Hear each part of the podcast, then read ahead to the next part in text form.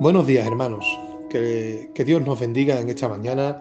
Quisiera dejaros con un pensamiento que, viene en el libro de, de Éxodo, en el capítulo 3, y es cuando Dios llama a Moisés.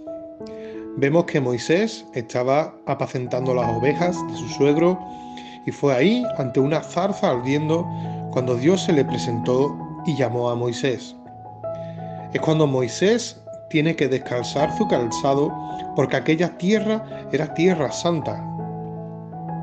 Pero sobre todo quisiera dejaros con, con la respuesta que Moisés tuvo ante Dios cuando Dios llamó a Moisés y le dio una tarea. Y es quién era él para hacer semejante tarea. Y no es quien sea, sino es con quien va.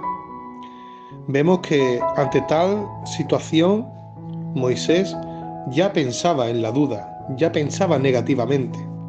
Pero Dios es un Dios todopoderoso. Dios es aquel que va abriendo todos los caminos. Ante la situación que estamos viviendo, no es por nosotros, puesto que hoy estamos aquí y mañana no se sabe, pero nuestra mente humana siempre va a pensar, ¿y quién soy yo para tal semejante tarea? Pero el Señor nos sigue recordando que Él sigue siendo el Dios de los milagros, que Él sigue siendo aquel Dios que fortalece al débil y al caído, lo levanta. En esta mañana quisiera dejarte con un mensaje de ánimo, un mensaje de para que pensemos ante tal circunstancia y ante tal situación que no debemos de ser tan negativos. Dios está ahí. Y así como Dios al principio le dijo a Moisés que había escuchado el clamor de su pueblo ante tal opresión por el pueblo de Egipto, nosotros como tales debemos de ser igual. Debemos de clamar a Dios y debemos de buscar su rostro para que sea Él quien bendiga nuestras vidas.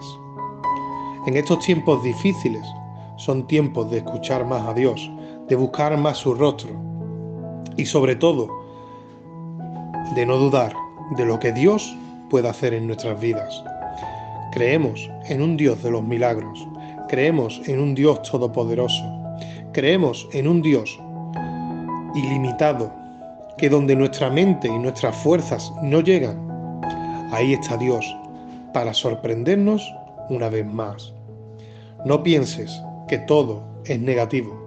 Piensa que Dios te puede sorprender en el día de hoy una vez más porque es un Dios que sorprende y sobre todo que bendice nuestras vidas. Que el Señor te bendiga esta mañana.